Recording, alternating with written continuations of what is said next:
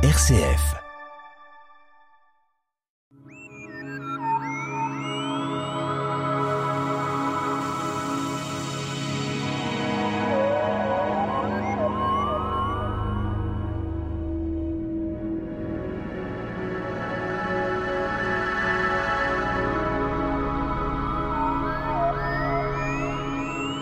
On appelle constellation un groupe d'étoiles dispersées dans l'univers. L'histoire humaine leur a donné des noms de la mythologie et par la suite des appellations scientifiques. Notre invité Nicolas Rossetto de le club d'astronomie Les Pléiades.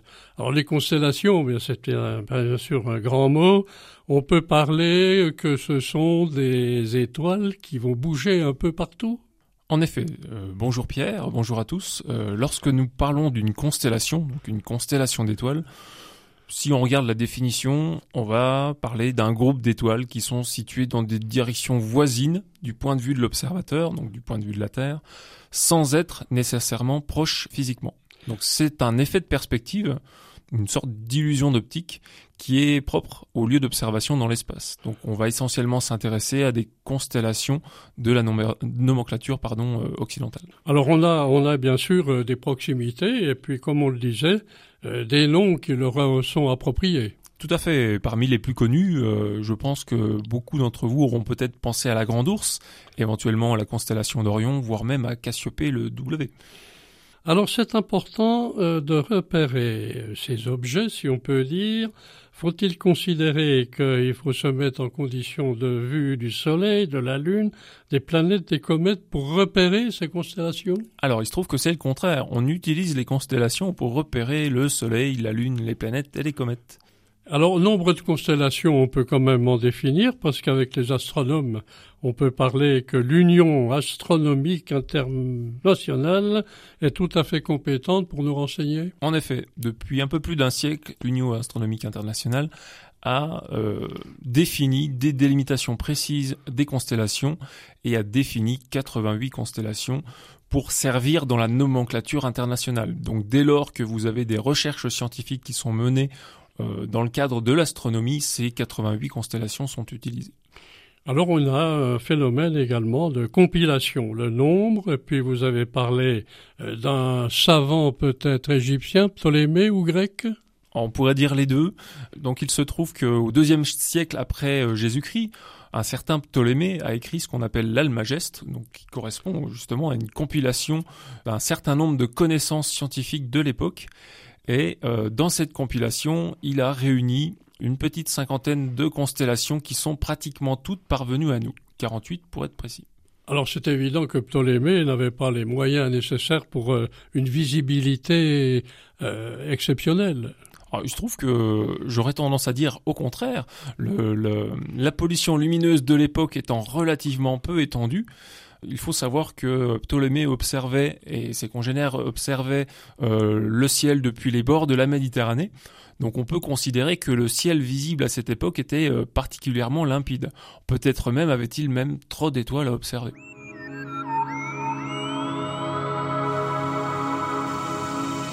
La tête dans les étoiles, le magazine de l'astronomie sur RCF Jura, présenté par Pierre Vialet avec la collaboration de l'Astroclub Les Pléiades à Dole.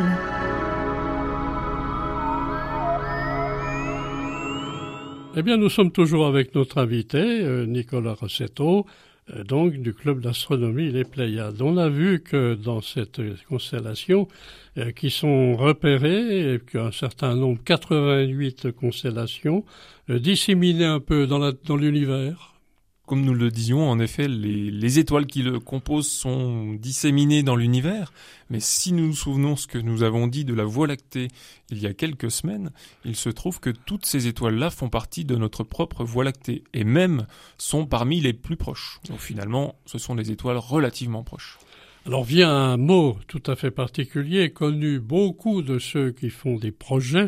Parlons du zodiaque. Alors le zodiaque, euh, c'est un, un nom particulier qu'il faut quand même expliquer, Nicolas. En effet, lorsque nous considérons les 88 constellations qui constellent le ciel, euh, sans, sans redite, euh, il se trouve qu'il y en a un certain nombre d'entre elles qui font partie de la zone du zodiaque, c'est-à-dire la zone dans laquelle évoluent les astres principaux, en l'occurrence le Soleil, la Lune et les planètes. Donc on a l'habitude de parler des 12 signes du zodiaque, donc ça c'est pour ceux qui s'intéresse à l'astrologie, mais si on considère les constellations du zodiaque, il y en a 13. Donc autant que de signes, et la treizième, qui est traversée par le Soleil, est ce qu'on appelle le serpentaire. Alors bien évidemment, le zodiaque actuellement est fait pour ceux qui euh, lisent l'astrologie et puis font des, estimations particulières, mais ce zodiaque ne parle-t-il pas aussi des éphémérides que l'on appelle?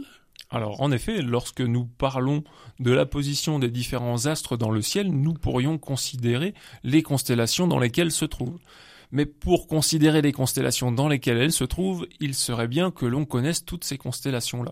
Donc dans un premier temps, pour les éphémérides, on parle plutôt des points cardinaux, c'est plus simple pour s'y retrouver.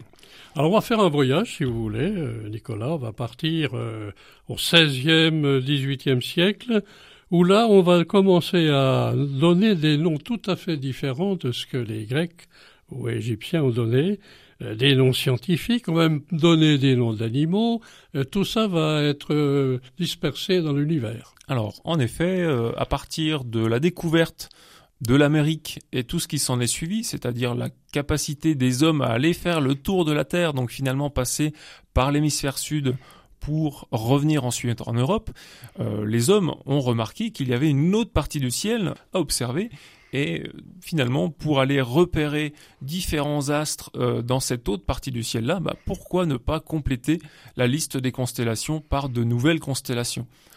Toujours pareil, selon la nomenclature occidentale, à partir de la petite cinquantaine qui nous a été transmise euh, par Ptolémée, on peut en rajouter une trentaine, une quarantaine pour compléter le tableau. Et la plupart des noms qui ont été donnés à ces nouvelles, entre guillemets, constellations correspondent essentiellement soit à des animaux, des oiseaux pour la plupart, soit à des instruments scientifiques comme par exemple le télescope. Alors il y a des constellations parmi les 88 constellations dont vous parlez.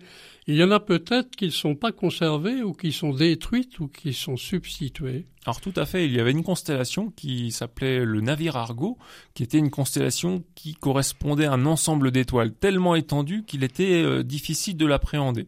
Du coup, cette constellation-là été d'une certaine manière découpée et il nous reste euh, le mât, il nous reste euh, la poupe, il nous reste quelques parties finalement du navire. Alors on parle également d'une extension. Alors euh, quand on parle d'extension, on voit un mot qui est assez proche de l'astérisme. on ne parle pas d'astérix ici, mais d'astérisme. En effet, lorsqu'on observe le ciel, souvent lorsque nous parlons de la grande ours, certaines personnes, voire même tous, Pensons plutôt à la grande casserole. Donc dès lors qu'on considère la grande casserole, en effet, on observe une grande casserole dans le ciel. Sept étoiles, un manche, un récipient, les sept étoiles sont raccrochées, mais en fait, ces sept étoiles-là font partie d'une constellation plus grande. Donc comme ce n'est pas une constellation à part entière, cette grande casserole, on va parler plutôt d'astérisme. Et d'ailleurs, il existe d'autres exemples. Pour n'en citer qu'un, cet été, nous avons euh, navigué dans le ciel à partir du triangle d'été, qui correspond à un agencement de trois étoiles qui font partie de trois constellations distinctes. Alors ces constellations, quand on les regarde l'été à l'œil nu ou même l'hiver quand il fait un très beau temps, on s'aperçoit que quand vous parlez de noms donnés, par exemple la grande casserole, on aperçoit effectivement dessiner en contour dans le ciel une grande casserole. Tout à fait. Bah, après, ça reste une illusion d'optique. Compte tenu de la position de la Terre par rapport à ces étoiles, on voit une grande casserole. Mais si par exemple j'essayais d'observer dans cette direction-là, non pas depuis euh, le Soleil, mais depuis l'une des étoiles de la grande casserole, je verrais tout autre chose. Alors il y a d'autres choses euh, qui sont dessinées dans le ciel.